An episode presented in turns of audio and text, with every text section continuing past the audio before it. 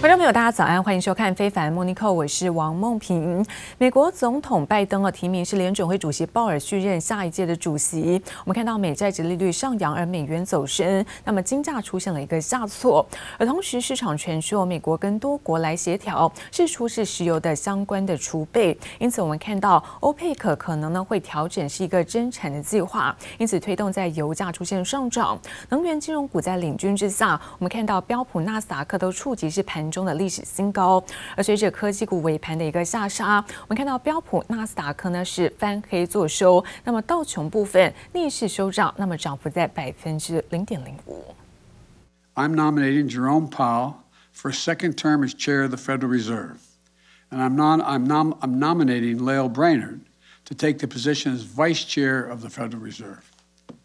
When our country was hemorrhaging jobs last year. and there was panic in our financial markets, Jay's steady and decisive leadership helped to stabilize markets and put our economy on track. Today, the economy is expanding at its fastest pace in many years, carrying the promise of a return to maximum employment. Challenges and opportunities remain, as always.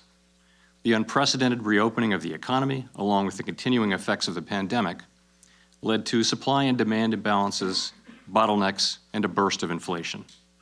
We know that high inflation takes a toll on families, especially those less able to meet the higher costs of essentials like food, housing, and transportation. We will use our tools both to support the economy 鲍尔表示说呢，他和 FED 的官员将会利用工具来支援经济，还有包括强劲的劳动力相关的市场，而且防止呢是高通膨的一个加剧。而布兰纳德也谈到了通膨问题，并把美国就业增长作为是核心的议题。华尔街对赌在 FED 明年六月份可能会升息，而明年十一月份第二次升息的可能性会做提高。现在来自于在美国银行的策略师也认为，鲍尔有可能采取呢是更强硬的立场，同时也提醒投资人。明年可能会迎来是利率的冲击，应该把重点放在保留现金上，因为现在通膨加剧跟高利率的一个上升，可能会颠覆在全球资产价格的轨迹。而美国在十月份呢，通膨是创下三十年的新高，来自于在美股的多头大师哦。那么华顿商学院的一个金融教授，他最新就警告说，美股这个距离这个剧烈的回档，就只差一份比较不好的通膨报告。而这个关键可能会是十二月份联准会的政策会议，如果到时候政策呢出现了逆转，而实施比较强硬的升息，这个时候美国股市将会面临到一个比较大的修正。不过也有专家呢是以在历史数据分。分析过去三十年在升息循环当中啊，只有两年是负报酬。根据最新调查显示，美国家庭今年感恩节大餐花费将比去年多出百分之十四，火鸡涨最凶，显示通膨压力持续延烧。I do think a correction will come. The question is how high. In the short run, if the Fed suddenly gets tougher, I'm not sure that the market is uh, going to be ready for a U-turn.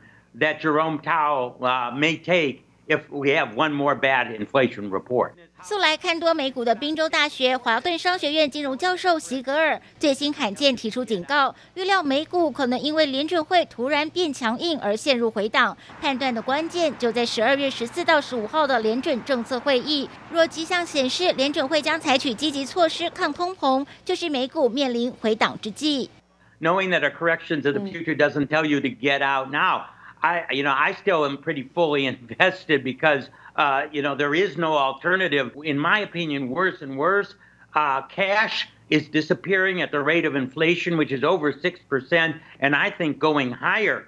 So even with a little bit of bumpiness in stocks, you have to be wanting to hold real assets in, in this scenario, and stocks are real assets. 不过，席格尔仍认为应持有股票，因为长期下来能够保值。此外，还预测物价上涨将持续数年，累积通膨率恐怕达到百分之二十到二十五。通膨背景将不利于纳斯达克科技类股。You know, people are outraged by you know turkey prices and the price, the cost of Thanksgiving going up by 14%, but they're still checking out and they're still buying all this stuff because, you know. it turns out that many people can actually afford it, and some people can afford it increasingly so. In the last 30 years, um, during rate hike cycles, there have only been two years when the stock market has gone down while rate interest rates were going up. 不过，有专家回顾一九九零年以来数据显示，当 Fed 进入升息循环时，标普五百指数只有两年表现不振，认为升息未必会冲击美股牛市行情。记者冯心如、赖婉君综合报道。 而国际企业的一个并购活动还是非常的热络，光是昨天宣布或是批准的一个并购交易，合计就有超过是四百亿美元。其中看到电信业就占了一半，包括像爱立信收购了美国云端的通讯业者，那挪威电信也跟泰国在呃这个一些集团来同意做一个合并的动作，也显示在五 G 哦，包括在云端通讯这些都成为呢是兵家的必争之地。好，另外我们看到。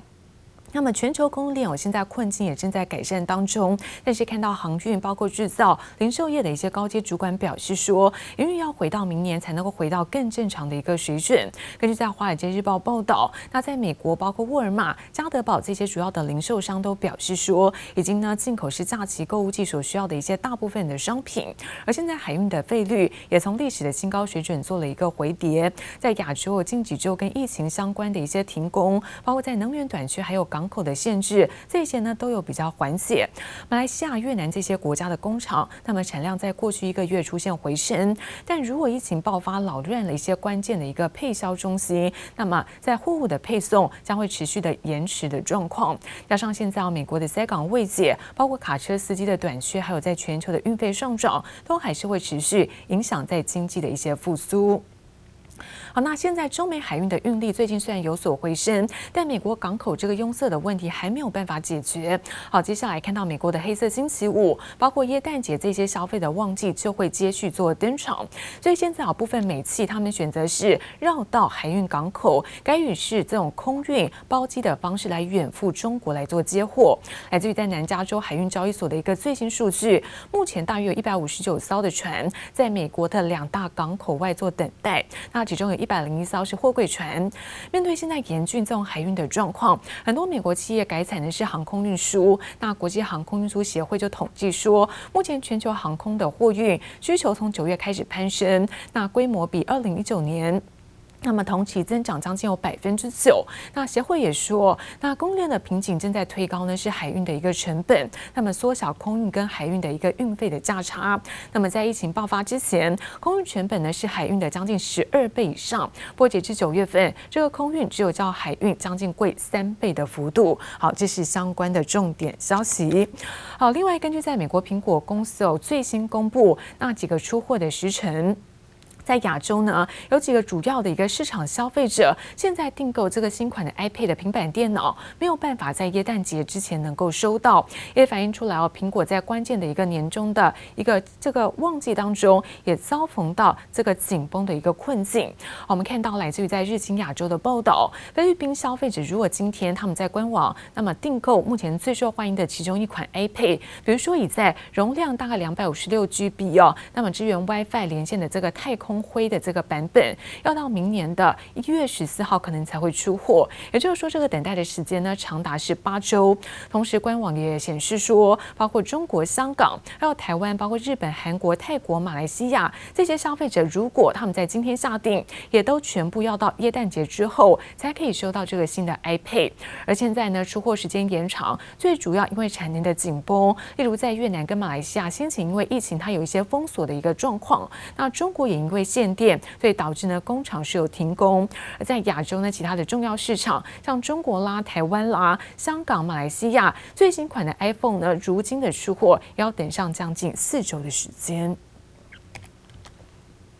好，另外则是看到菲律宾总统杜特地他罕见的哦，那么公开批评中国，因为不满其实中国海军呢发射了这个水炮攻击有菲律宾的一个船只，所以在昨天在东协国家跟中国的领袖一个峰会上，当众表明了痛恨类似的相关事件。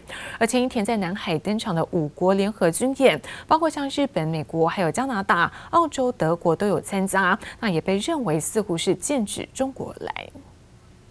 五艘军舰列队航行，场面壮观。日本主办的 ANNULEX 年度军演，与美国、加拿大、澳洲及德国海军在菲律宾外海进行军演，被认为剑指中国。We abhor the recent event in the Ayungin Shoal and view with grave concern other similar development. This does not speak well of the relations between our nations and partnership. 连一向与中国友好的总统杜特地，在中国与东协的视讯峰会上，罕见公开批评中国。菲律宾指控中国海军上周二在南海海域对菲律宾船只发射水炮。杜特地气得把南海议题搬上国际会议，不给中国面子。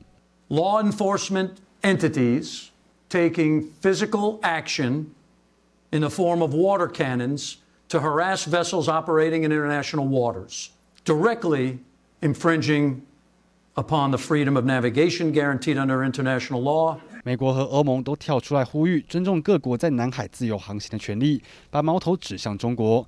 欧盟理事会主席米歇尔预计二十九号将造访日本，与日本首相岸田文雄会谈，内容离不开中国及两岸议题。林外务大臣は今朝民放の报道番组に出演し、 今月18日に中国の王毅外相と电话会谈した际。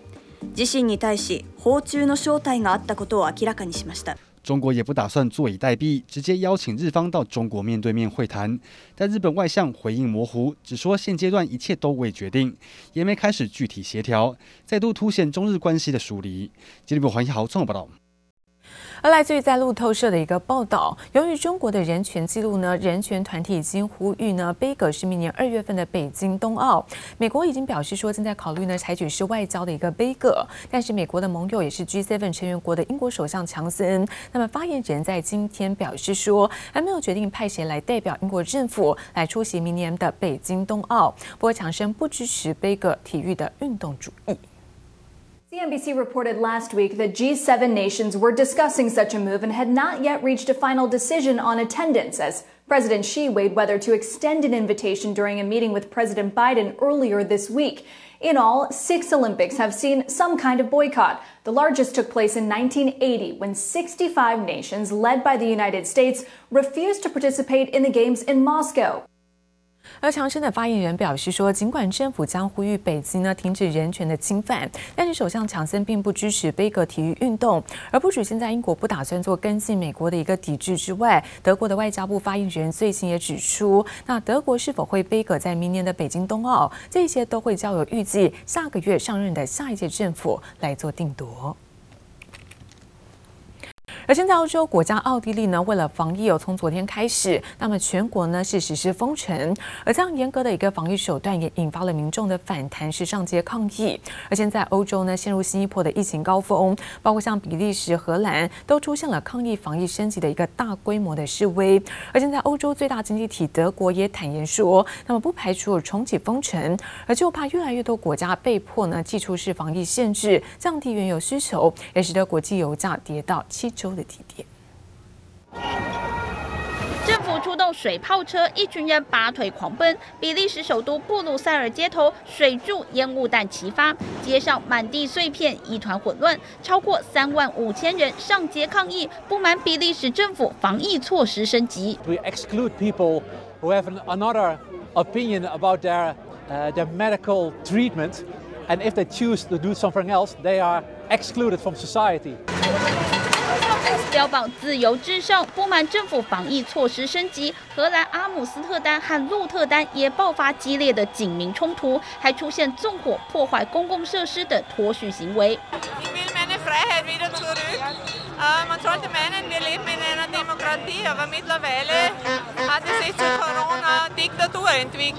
奥地利从周一起展开全国封城令，欧洲多个国家相继陷入新一波疫情高峰，不得不祭出严格手段防疫，不但引发民众强烈反弹，也让经济复苏的脚步再度打上问号。国际油价下滑到七周以来低点。Crude oil has fallen to seven weeks low today on concerns about excess supply after Japan said it was weighing releasing oil reserves and over demand from a worsening COVID-19 situation in Europe. 美国总统拜登上周呼吁中国等多个国家释出战备储油，压制油价飙升。拜登喊话的效果还没完全显现，市场的原油需求反倒先出现疲软迹象。